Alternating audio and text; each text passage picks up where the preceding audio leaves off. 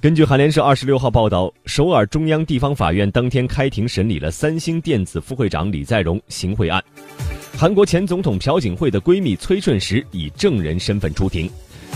除了一如既往的拒绝提供证言之外，崔顺实还指责独立检查组设伪证，诱导她和女儿展开母女相争。根据报道，当天的审理当中，韩国控方刚提问，崔顺实便称他拒绝提供证言，无法接受。受三星贿赂的罪名，并对控方的后续询问时闭口不答，摆出沉默示威的姿态。然后他又抗议称，审理过程中不停的询问拒绝证言的证人也是一种折磨，质问法庭为何放任控方类似逼供的做法。